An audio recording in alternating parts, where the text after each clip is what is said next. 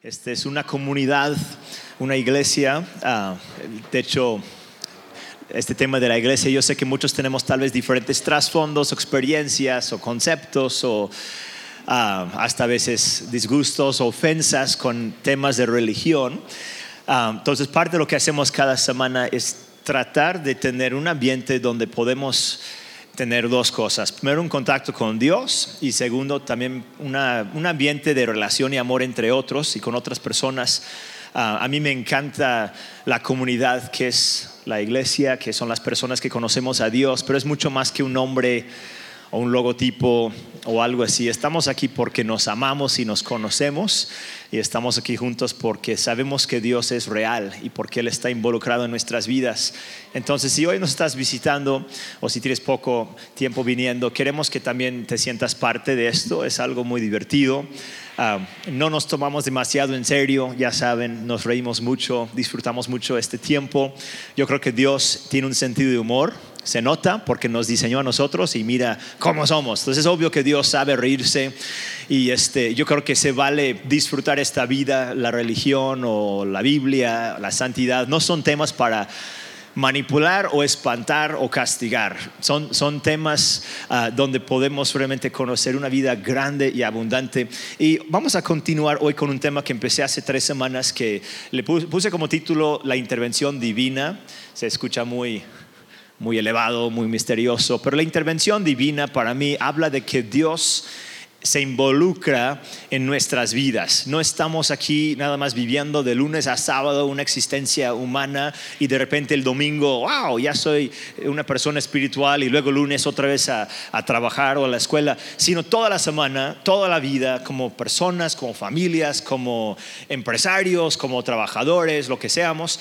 ah, podemos contar con Dios, podemos sentir de alguna manera su presencia, saber que nos ama, ah, entender que espera de nosotros también cierta forma de vivir, no para, para controlarnos, sino para ayudarnos. Es, una, es como que tomar en cuenta a Dios en, en toda la vida. Y Creo que todos ya lo hacemos, la verdad, creo que esto no es algo nuevo, el tema en sí, pero cada semana estoy como que enfocando diferentes temas o hablando de diferentes temas que tienen que ver con ese concepto de cuál es la participación de Dios um, en nuestras vidas, o tal vez mejor dicho, cuál es mi participación en lo que Dios está haciendo hoy en día. Y quiero hoy leer dos pasajes. um, uno ya lo he leído varias veces, está en, en Eclesiastés 11, va a estar aquí en la pantalla, yo creo, también. Eclesiastés 11, um, aquí voy a leer nada más dos versículos. Dice, como no sabes cuál es el camino del viento o cómo se forman los huesos en el vientre de la mujer encinta, tampoco conoces la obra de Dios que hace todas las cosas. Aquí Salomón está hablando, es poesía, ah, es una poesía pesimista porque estaba como que describiendo en los versículos anteriores cómo es la vida sin Dios, más bien en los capítulos anteriores. Y aquí está terminando ya el libro casi Salomón y está ayudándonos a entender que la vida es confusa, ah, incierta, rara, hay ciertas cosas feas que pasan. Pero casi terminando el libro dice esto, que no conocemos luego la obra de Dios que hace todas las cosas. Y luego versículo 6 dice, de mañana siembra tu semilla y a la tarde no des reposo a tu mano, porque no sabes si esto o aquello prosperará o si ambas cosas serán igualmente buenas. Y aquí Salomón, lo, lo dije la semana pasada, pero Salomón nos está recordando que la vida no es fácil, no es garantizada nada, pero Dios está en todo y no conocemos sus obras y sus caminos son misteriosos, pero Él está con nosotros y podemos contar con Él. De hecho, puse como título a la plática el día de hoy, Cuentas con Dios. Cuentas con Dios y es un doble significado porque por un lado contamos con el apoyo de Dios, pero por otro lado quiero hablar un poco sobre la idea de cuentas o economía o el dinero o el dar y cómo nosotros podemos tomar en cuenta a Dios aún en nuestro manejo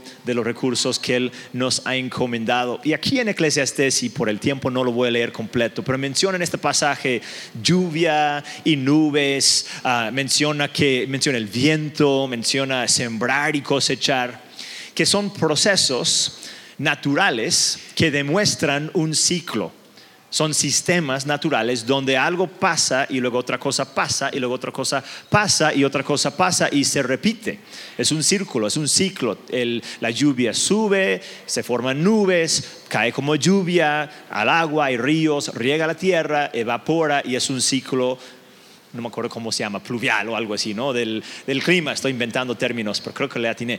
Um, hay un ciclo que es de, de, semillas y sembrar y cosechar. Hay sistemas, hay procesos, hay ciclos naturales. Y Dios es así con nosotros. Entonces quiero hablar un poco sobre esta idea de nuestras cuentas, uh, de cómo manejamos lo que Dios nos ha encomendado. Uh, voy a leer un pasaje más, una historia. No sé si se acuerdan, hace tres semanas, los que vinieron, hablé de un profeta que se llamaba Elías, muy famoso en la Biblia. Ah, y en una ocasión no había nada que comer en la tierra por una historia larga. Entonces Dios le dice a Elías, ve a tal lado y le dice, he mandado a los cuervos, he ordenado a los cuervos a que te sostengan. Entonces el pobre profeta ahí junto al arroyo tomando agua del, río y comiendo trozos de pan y carne que los pájaros le traían. ¿No? Qué chistosa, asquerosa manera de vivir, pero sobrevivió. Y Dios mandó, Dios ordenó hasta los pájaros a suplir para él. Tal vez algunos se acuerdan de, esta, de esa plática que di. Ahí hablé mucho de la provisión de Dios. Quiero hablar hoy de un tema parecido. Pero este mismo tipo, Elías, terminando esta este evento o esta etapa de su vida, donde cada día desayunaba lo que traían los cuervos, llega el día que el arroyo se seca y Dios le dice, ahora te tengo otra cosa preparada. Y puedo imaginar a Elías diciendo, por fin, ¿no? Como ya me daba asco que los pájaros me traían y, y seguramente él pensaba que Dios le iba a decir, ve tú a la casa de tal rico no de tal rey, de tal príncipe. Ahí tú vas a estar tranquilo y contento y todo lo contrario. Voy a leerlo y luego vamos a orar. Dice, sucedió que después de algún tiempo el arroyo se secó porque no había caído lluvia en la tierra. Vino después a él la palabra del Señor diciendo, levántate, ve a Sarepta que pertenece a Sidón y quédate ahí porque yo he mandado a una viuda de ahí que te sustente. Y creo que en ese momento Elías seguramente dijo, ¿qué? No que un rico, no que un príncipe, como que una viuda. Porque una viuda en ese tiempo no tenía recursos, no tenía muchas posibilidades, no podía trabajar, no había seguro social. Si no tenía familia, entonces no tenía sustento. Hubiera vivido de la caridad, de la, de la misericordia de otras personas. Entonces, ¿cómo una persona así va a poder apoyar a Elías? Digo, seguramente él pensó eso. Continuemos. Dice, él se levantó y se fue a Sarepta. Cuando llegó a la entrada de la ciudad, ahí estaba una viuda recogiendo leña. Entonces la llamó y le dijo, te ruego que me consigas un poco de agua en un vaso para que yo beba. Cuando ella iba a conseguirla, le llamó y le dijo, te ruego que me traigas también un bocado de pan en tu mano. Pero ella respondió, vive el Señor tu Dios, que no tengo pan, solo tengo un puñado de harina en la tinaja y un poco de aceite en la vasija, y estoy recogiendo unos trozos de leña para entrar y prepararlo para mí y para mi hijo, para que comamos y muramos. Entonces Elías le dijo, no temas, ve, haz como has dicho, pero primero hazme una pequeña torta de eso y tráemela, después harás para ti y para tu hijo. Porque así dice el Señor Dios de Israel, no se acabará la harina en la tinaja, ni se agotará el aceite en la vasija, hasta el día en que el Señor mande lluvia sobre la superficie de la tierra. Entonces ella fue e hizo conforme a la palabra de Elías. Y ella, él y la casa de ella comieron por muchos días. La harina de la tinaja no se acabó, ni se agotó el aceite de la vasija, conforme a la palabra que el Señor había hablado por medio de Elías. Una historia hermosa, padrísima, me encanta la experiencia que tuvieron ellos. Ah, creo que es difícil quizás para nosotros ponernos en su lugar al 100 pero tal vez puedes imaginar un poquito cómo ella y cómo él han de verse sentido en esa experiencia, lo, lo, incómodo, no él llegando con ella pidiendo, sabiendo que era viuda, él diciendo que no, y luego la promesa de Dios, y ella dijo que sí, y el milagro que empezó a suceder. Yo estoy convencido por la Biblia y también la experiencia propia que Dios es un Dios que interviene en nuestra vida económica. Es un Dios que está al pendiente de tu bienestar y tu estabilidad y lo que tú necesites, Él ya lo sabe y lo quiere proveer.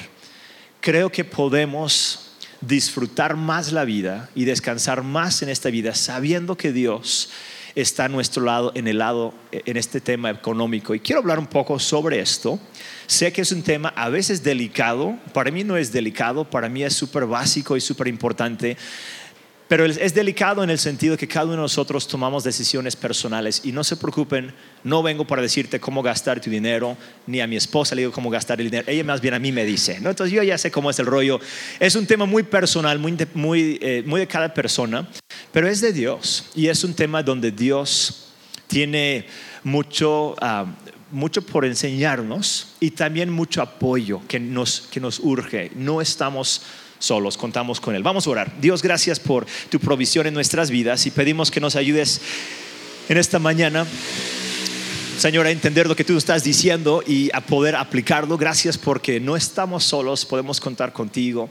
Y yo te pido, Señor, que nos ayudes a, ser personas ah, bendecidas, aún ya lo somos, pero más bendecidas, y también que sepamos utilizar lo que tenemos para ayudar a otras personas y extender tu reino. Te damos gracias, Señor, en el nombre de Jesús. Amén. Pues la Biblia usa muchos ejemplos de, del campo, ah, como mencioné en Eclesiastes, de sembrar y cosechar, de lluvia. Ya muchos saben que yo crecí ah, trabajando con mi tío casi cada verano.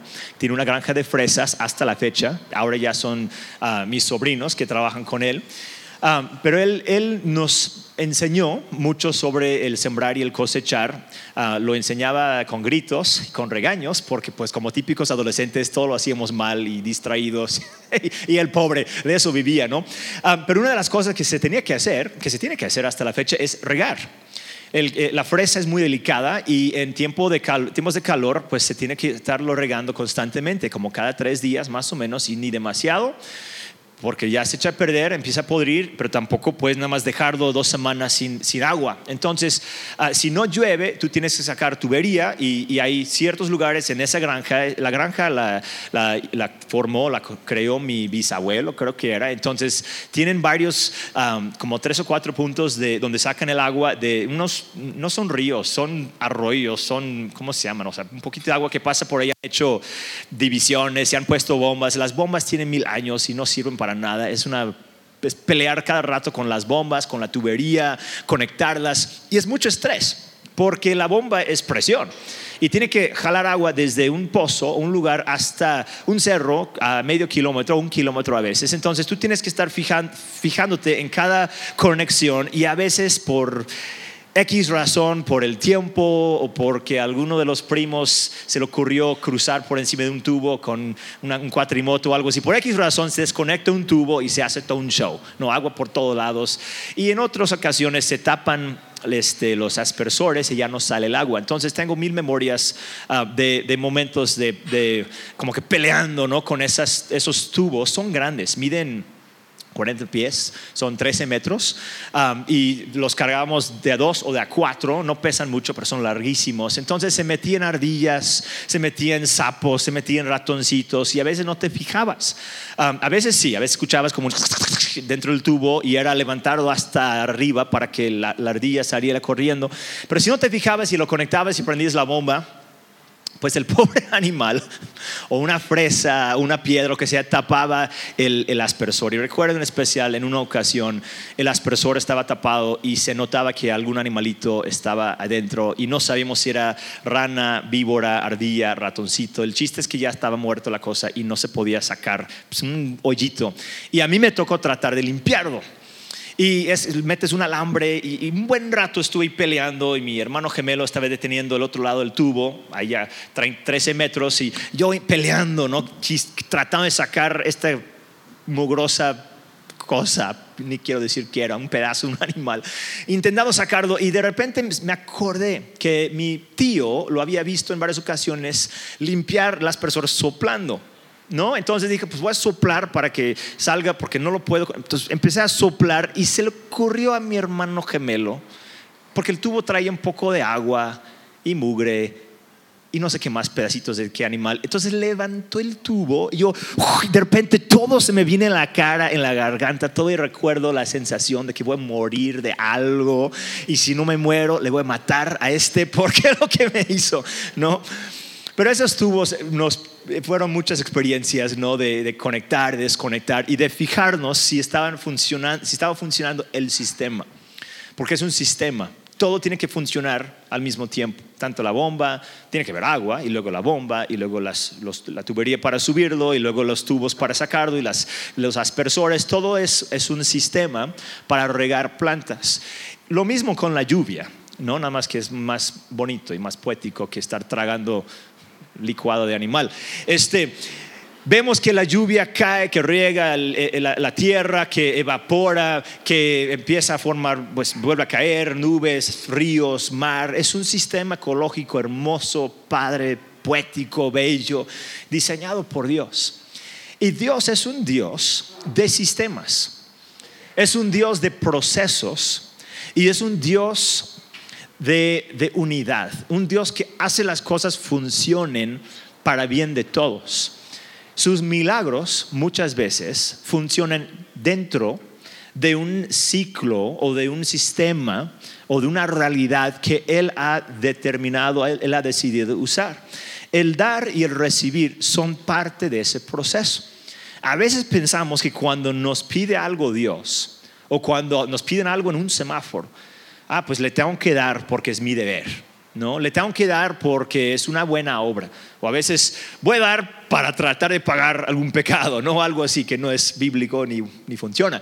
Como que tenemos motivaciones a, veces un poco, o no motivaciones, pensamientos un poco pesimistas o un poco limitados respecto al dar, porque pensamos que pues yo se lo doy y ya no lo tengo. Yo lo, entrego y pues ya, ya pasó. Pero para Dios más bien dar y recibir y recibir y dar es mucho más orgánico y están más conectados porque son un proceso que describe cómo Él nos bendice. Él derrama sobre nosotros bendiciones porque es Dios y es generoso y nos los necesitamos. Vivimos de la bondad de Dios, dice la Biblia. También en nuestro trabajo, pero el trabajo es de Dios y la fuerza que tengo es de Dios. Entonces, todo lo que tenemos es de Dios, lo usamos, de lo que tenemos Dios quiere que demos también a alguien más o a otras personas y Dios nos sigue dando. Es como el agua que sube y baja y sube y baja. Es un, ciclo de generosidad.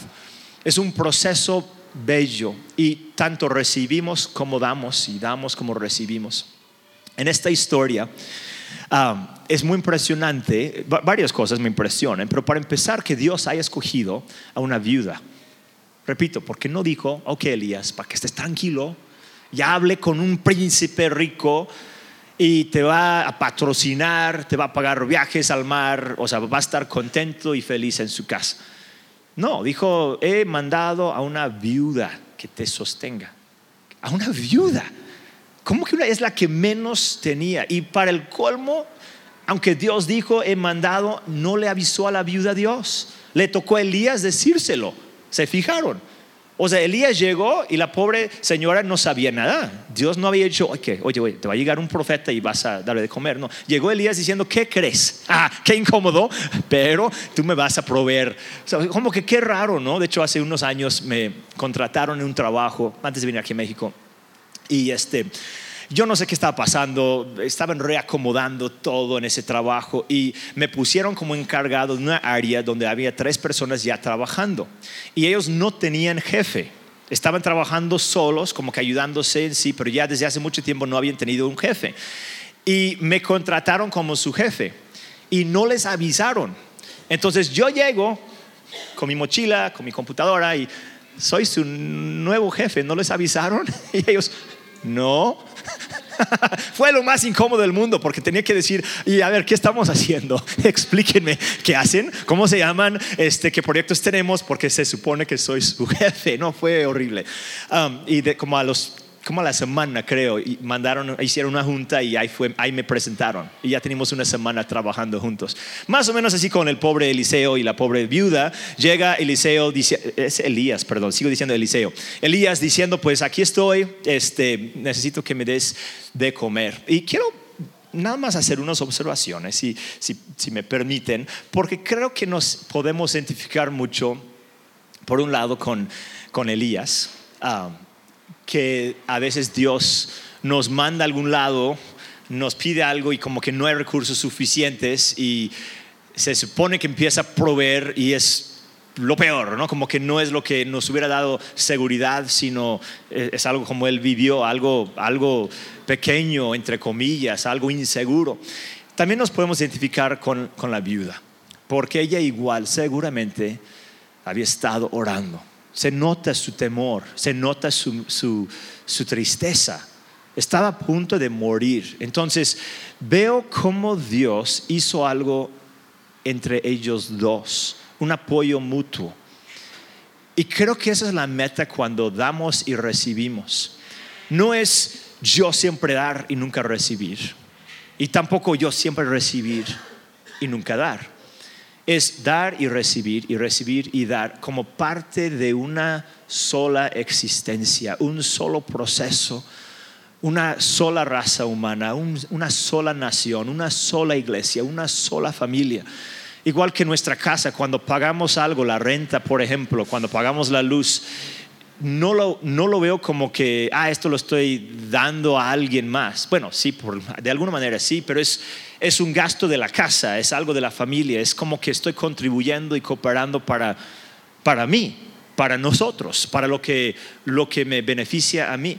Y creo que cuando Dios nos mira, y, quiero que trates de ponerte en el lugar de, la viuda y de Elías al mismo tiempo. Porque a veces me, veo como, como con tanta necesidad, ¿no? O con tanto temor, o con un reto tan grande. Y, me, me, puedo llegar a sentir muy solo, como que Dios me está pidiendo demasiado. Pero desde el punto de vista de Dios, somos una familia, como, como un mundo. Y también en grupos más pequeños, cabe mencionar como The House, somos una comunidad, somos un grupo de personas. También todos los que somos cristianos o los que seguimos a Dios en todo el mundo. Para Dios somos uno y cuando damos y recibimos y recibimos y damos, estamos simplemente contribuyendo a un proceso como el de regar y, de evaporar o de sembrar y cosechar. Es algo, algo hermoso y tú y yo podemos participar. Entonces aquí la, la viuda en verso 9 dice, levántate, ve a Sarepta que pertenece a Sidón, quédate ahí porque yo he mandado a una viuda de ahí que te sustente. Yo he mandado, una interesante palabra, porque para empezar, como mencioné, Dios no le avisó a la señora. Entonces le mandó. Pero ¿cómo le mandó? Si seguimos la historia, el mandato de Dios fue más bien una petición de Elías, donde ella tenía la habilidad o el derecho de decirle que no. Elías no llegó diciendo, este ya es mío y esto es mío y lo voy a tomar y dámelo. Él llegó diciendo, amiga, ¿me podrías regalar algo? Y muchas veces Dios nos ha mandado ayudar a la gente o dar de lo que tenemos, pero al mismo tiempo es una invitación. Es Dios diciendo, mire, tú podrías si quisieras yo te lo he dado y esta necesidad es importante y apoya, ayuda. Y no te preocupes, yo te voy a ayudar. Quiero que nos veamos, tienes que verte como una persona en un proceso divino donde Dios te ha colocado. Y Dios ha puesto en tus manos ciertas cosas. Con cada quincena. Con cada, cada pago de un cliente, con cada cosa que recibas, y no solamente el dinero, eso es lo más obvio porque así, se, así funciona la sociedad hoy en día, pero también el tiempo, también, bueno, en este caso fue pan y agua, no fue ni siquiera dinero. También puede ser servicio, puede ser consejo, ah, puede ser una oportunidad de trabajo. Hay mil maneras de ser dadores con las demás personas. Repito, el más común, el más fácil de medir es el dinero. Pero son momentos cuando Dios te ha dado mucho y tú tienes la decisión de que si esto se lo voy a devolver a Él, pero no directamente, o sea, no agarras tu cartera y ¡jum! al cielo sería muy bueno. ¿no? Pues no la agarró, entonces lo recojo ya es mío, ¿no? Como el chiste, pues yo la vinto al cielo y Dios se queda con lo que quiere, y yo me quedo con el resto. No, pues no. Más bien Dios te dice, regálalo a tal persona, o inviértelo en tal lugar, o dáselo a esta persona. En la cultura hebrea tenían eh, la cultura y el mandamiento del diezmo y las ofrendas, que realmente es un tema que es más grande que solamente Israel y la ley, aunque la ley la la codificó, la puso muy establecido. Existía antes de eso con Abraham y con otras personas y la iglesia primitiva también lo practicaba hasta cierto punto en muchas culturas. El diezmo es el 10% de lo que recibimos. El enfoque del Nuevo Testamento no es tanto el porcentaje, es la idea de apartar según lo que tenemos. Es la idea de decir, de lo que yo tengo, todo es de Dios, pero yo voy a decidir tomar una parte y lo voy a dedicar para el uso de Dios, que comúnmente es en la iglesia y por eso tenemos la, la caja ahí atrás y se puede dar en línea y todo eso es bíblico y es sano y cabe mencionar, nos conviene porque eso es nosotros. La iglesia no es un logotipo, como dije al inicio, no es un edificio. Si este edificio no lo seguimos rentando, pues no, no pasa nada. Pero la iglesia la somos nosotros y cuando damos a la iglesia estamos dando nosotros mismos. Entonces no es el enfoque de la, la reunión, casi ni lo platicamos, pero tampoco me da miedo mencionarlo y más bien me encanta participar en eso como familia porque es algo, es algo sano, es, es Dios diciendo, existe un mundo que tiene necesidades y nosotros tenemos recursos para apoyar. Y cuando ponemos de lo nuestro a servicio de Dios, a, decisión propia, no hay obligación, no hay amenaza, no hay maldiciones si no lo hacemos. Dios más bien te está invitando a participar y es una invitación con promesa. Con esta persona, con la viuda, Elías le, le fue muy claro, le dijo, mira, Dios va a suplir pero primero tú tienes que hacer tal cosa. No digo diciendo, dámelo todo. No, como que a Dios le vale tu, situación, no todo lo contrario. Y de hecho, para mí es el corazón del pasaje y, lo quiero volver a leer, porque pienso que a veces lo que, nos, lo que nos detiene en cuanto a este tema no es la falta de empatía o de amor hacia las demás personas. Vemos necesidades y pues quién no quisiera apoyar, ¿no? Cuando tú ves a alguien que está sufriendo, todo el mundo quisiera participar. Lo que nos detiene en gran parte es que no lo tenemos, ¿no? O sea, literal, hacemos cuentas y no, pues no me alcanza. Quisiera dar más, pero no puedo. Y Dios entiende, entiende eso. Ah, es la parte que me fascina de este pasaje. Verso, empezamos con el 11. Dice, cuando ella iba a conseguirla, lo del agua, eso sí fue fácil, empezó con lo fácil. ¿Me traes un poco de agua? Pues sí, claro, no, es, no cuesta nada. Va por el agua y mientras va en camino dice como una cosita más, ¿no? Sí, ah, y también un poquito de pan, como que empezó a subir un poco lo que, lo que pedía. Tan poquito que pedía, un poco de pan. Y en esa cultura ser anfitrión era sumamente importante. Y me imagino que la señora que le dolía el corazón tener que contestar de que no, porque siempre era recibir al que llegaba a tu casa y con lo que tenías, pero literal no tenía, no tenía, tenía un poquito, mejor dicho, no es de que no tenía nada, le faltaba una comida más, estaba al punto del, del fracaso total.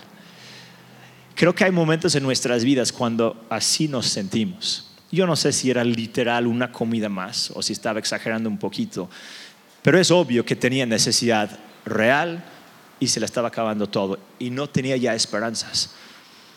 Y hay personas quizás aquí o hay etapas de nuestras vidas cuando pasamos por situaciones así, donde decimos, ¿cómo puedo dar si para mí ni hay?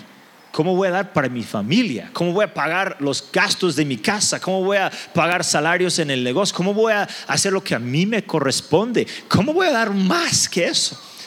Y Dios entiende la situación. Y lo, hermoso aquí, ella responde, vive el Señor tu Dios. Qué chistosa respuesta, no dice el Señor mi Dios, el Señor tu Dios. Yo no sé si estaba ya enojada con Dios. Dice que no tengo pan Solo tengo un puñado de harina en la tinaja, un poco de aceite en la vasija. Estoy recogiendo trozos de leña para entrar y prepararlo para mí y para mi hijo, para que comamos y moramos. Y Elías, miren cómo respondió. Dice, no temas, no temas. Pudo haber dicho, Señora, ¿qué te pasa? ¿Dónde está tu fe? ¿No, no me escuchaste? Soy hombre de Dios.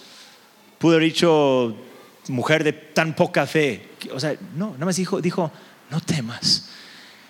Quiero que escuches la voz de Dios a tu situación diciendo lo mismo. No temas.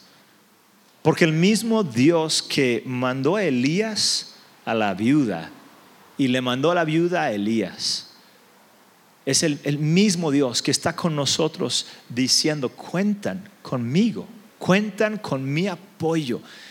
Nada más que ese apoyo está conectado a un proceso de participación mutua donde damos y recibimos. Y ¿cómo se atreve Dios a decir a la viuda, de lo poquito que tienes, dame algo? ¡Qué horror! ¡Qué malo Dios! ¡Qué malo Elías!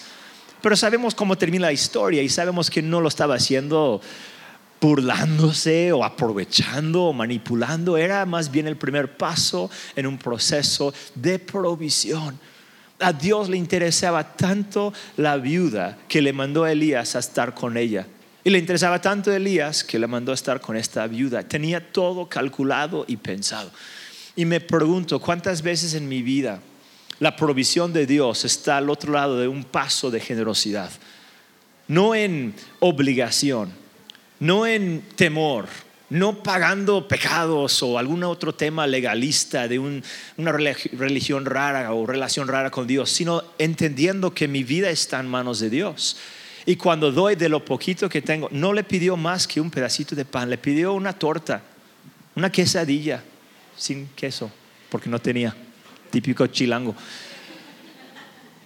Aquí Elías le pide de lo poco que tenía y creo que a veces Dios nos pide de lo que ya tenemos. Y de hecho, si te pones a pensar, la generosidad se ejerce en tres tiempos, pasado, presente y futuro, o más bien enfocándonos en tres tiempos. Cada vez que tú des, estás dando de lo que ya recibiste.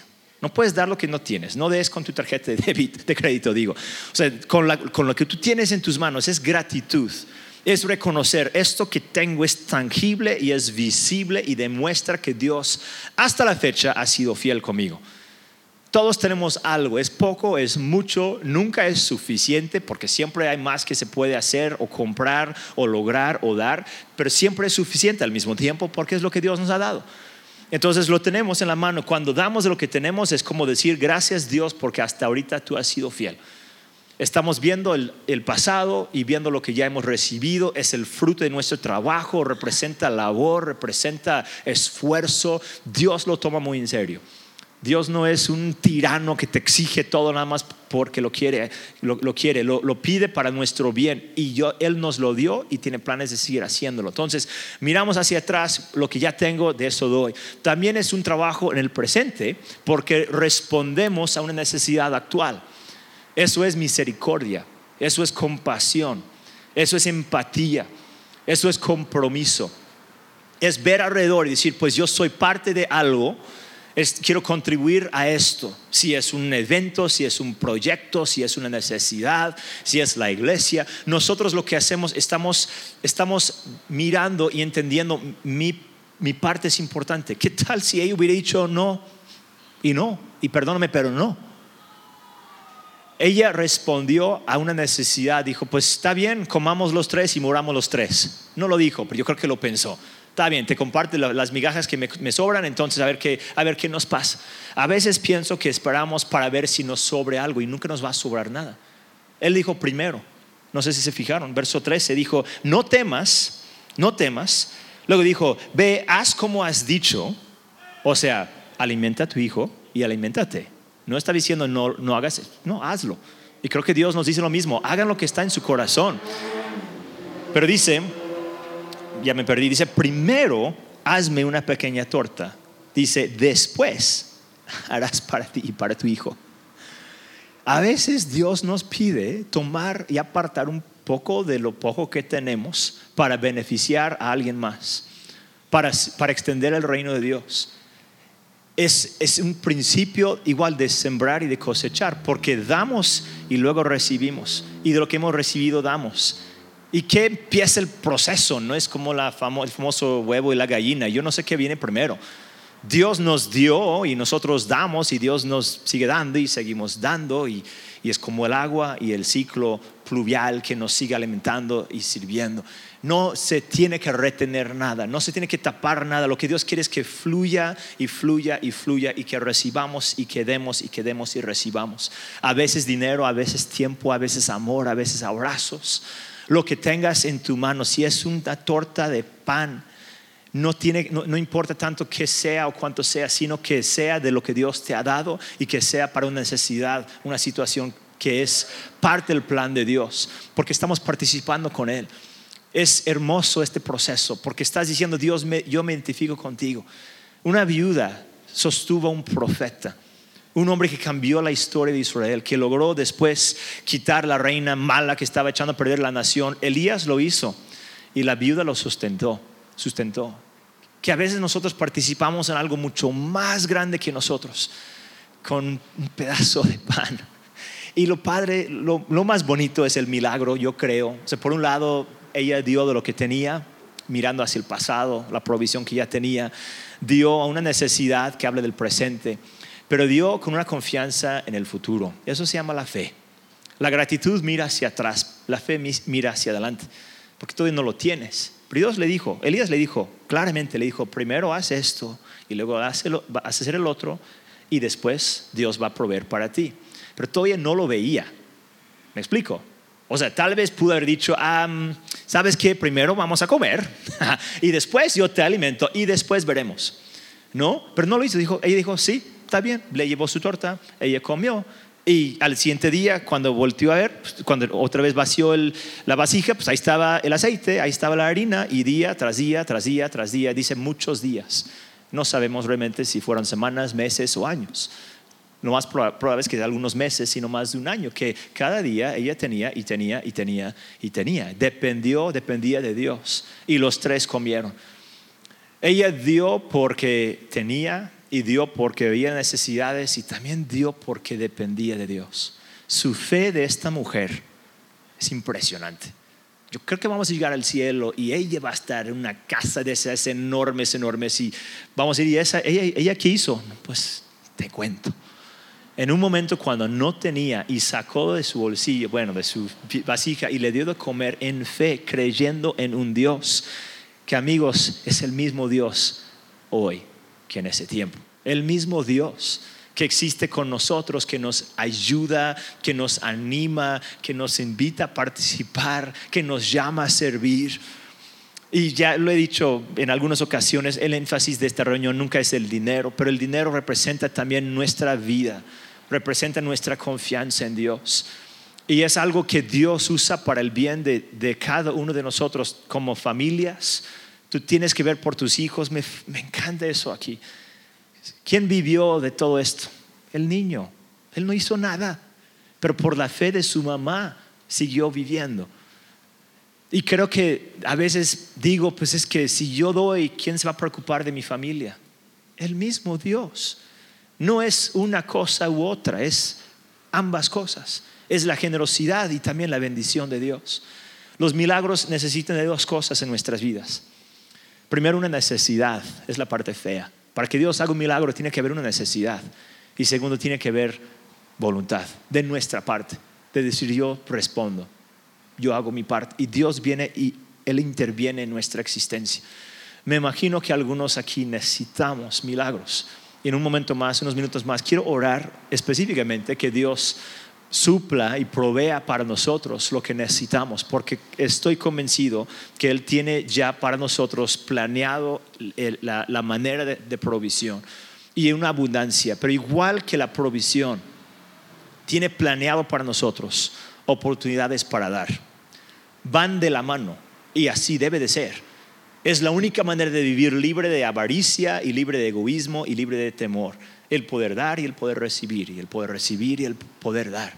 Como iglesia de eso vivimos, todos saben, pero una iglesia, una comunidad como esta, pues no hay, vendemos café, probablemente eso es otra cosa, si alguien quiere es muy rico el café, pero este, realmente la, la, iglesia depende de la generosidad de todos nosotros, y cada vez que tú aportes algo y decides apartar algo, estás contribuyendo a, a nosotros a esto que, funciona tanto para nosotros como para otros. Y no tengo las cifras, pero hemos dado de comer a miles de niños a lo largo del año, de este año nada más pasado, ropa, zapatos y muchas cosas más.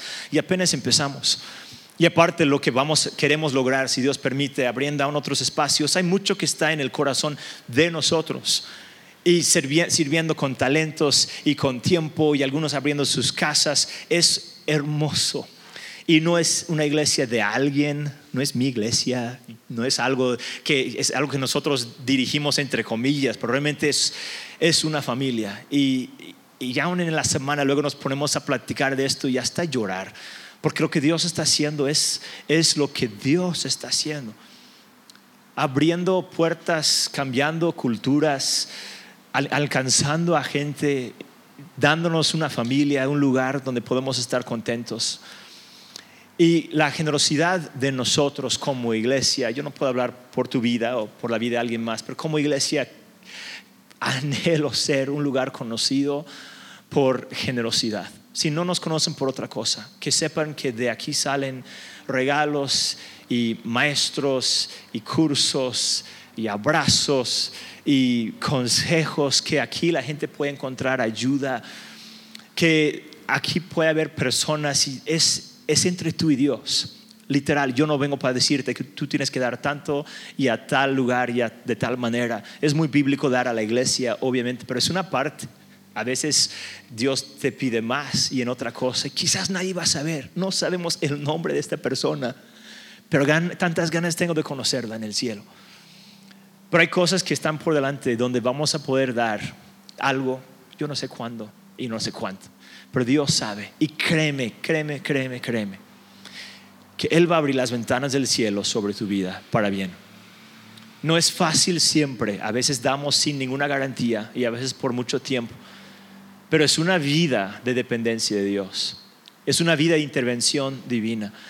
Y sé que es un tema donde ha habido abuso, yo sé, y más en las iglesias y en gobierno, a veces hay autoridades que abusan de su de su plataforma o de su influencia y el compromiso que tenemos como iglesia es transparencia y es generosidad y es eficiencia. Si en algún momento alguien tiene alguna pregunta, con toda la confianza del mundo, yo puedo hablar con ustedes, contigo, porque es un trabajo en equipo. De hecho, creo que muchos saben, nosotros ni recibimos un salario. Algún día quizás, ahorita es nuestro privilegio servir. Tenemos trabajo aparte y trabajamos entre semana y es un gustazo, es un gustazo hacer lo que Dios pone entre nosotros.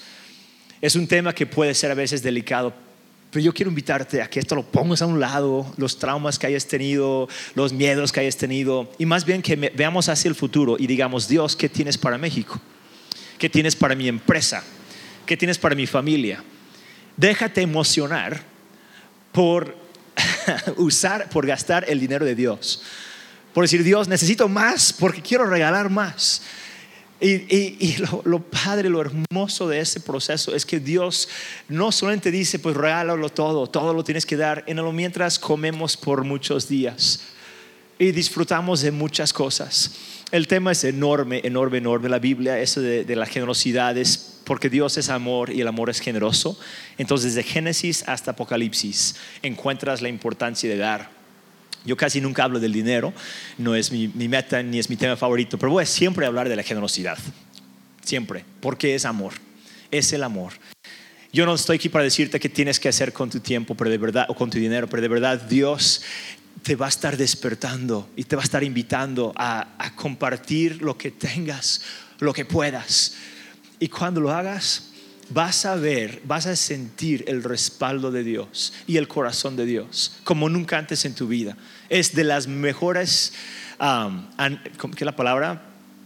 Soluciones o maneras de pelear contra la depresión, contra la angustia, contra el temor, contra muchas cosas que nos atacan por dentro. El decir, voy a dejar de pensar en esto y voy a buscar a quien puedo apoyar y al amor el apoyo es nada más un abrazo o le invitas un café o vas a su casa para orar por él o por ella. Pero el, salir de lo nuestro y decir, Dios, yo quiero ponerme a tu lado. Yo quiero hacer lo que tú estás haciendo en esta tierra.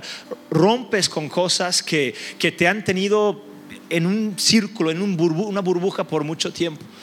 No es legalismo, no es miedo, es, es, más bien, es más bien participar con Dios.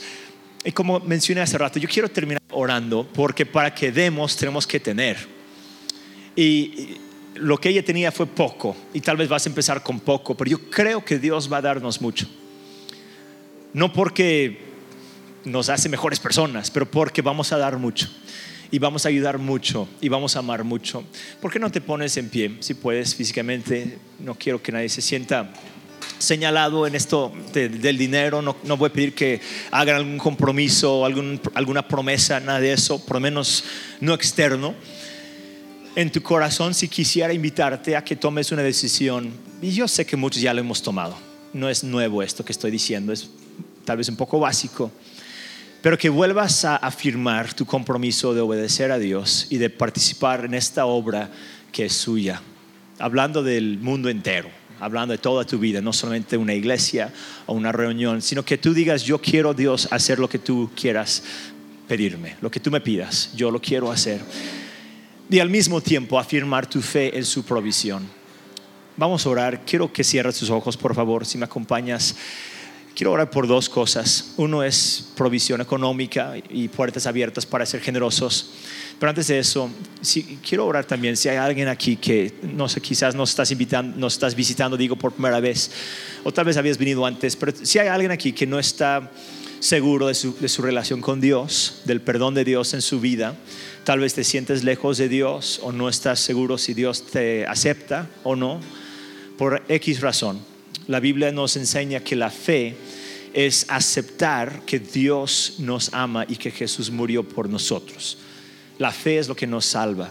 Más bien Dios nos salva, pero la fe es el canal, no es la manera de recibir lo que Dios nos ofrece. La fe es cuando tú dices, yo creo que Jesús murió por mí. Si hay alguien aquí que nunca ha decidido poner su fe en Dios de esta manera, yo quiero que tengas la oportunidad esta tarde de hacerlo, esta mañana, esta tarde ya. Si tú quisieras conmigo, nadie te está viendo, esto es muy personal, pero si tú quieres saber que Dios te ha perdonado, ¿por qué no levantas tu mano en alto por un segundo y, le digas a Dios en tu corazón, Dios, yo te acepto, yo te recibo, quiero ser tu hijo, tu hija? Puedes bajar tu mano inmediatamente, no es para que te vean, es para que tú mismo te digas, esto es para mí, yo acepto, yo acepto el amor de Dios, yo acepto el perdón de Dios, yo soy su hijo, yo soy su hija, soy parte de su familia. Señor, te damos gracias por cada uno que levantó su mano y gracias por tu perdón, gracias por tu aceptación. Dios, esta tarde queremos poner en tus manos todo lo que somos. Queremos que tú nos recibas, Señor, con... ya nos recibes, ya nos has recibido con tanto, Dios, pero queremos que tú nos sigas ayudando. A, entender lo que tú quieres para nosotros, que, que sepamos depender de ti y confiar en ti pedimos que tú intervengas en nuestra vida económica. Señor, tú ves cada necesidad. Tú sabes las deudas, tú sabes los retos, tú sabes las necesidades. Y Dios, yo sé que contamos contigo, no estamos solos tomamos en cuenta tu participación y tu bendición. Dios, oramos que abras puertas y que suplas para nuestra generosidad. Queremos tener una abundancia para que en todo momento, en toda situación, sepamos ayudar y servir y dar. Queremos ver tu reino extendido, queremos ver comunidades como esta formadas, queremos ver gente con necesidad económica apoyada, escuelas abiertas, tantos proyectos, tantas metas que están en tu corazón y Señor, queremos participar con nuestra parte, con lo que nosotros tengamos en nuestras manos. Te amamos, te amamos Señor y te damos gracias en el nombre de Jesús.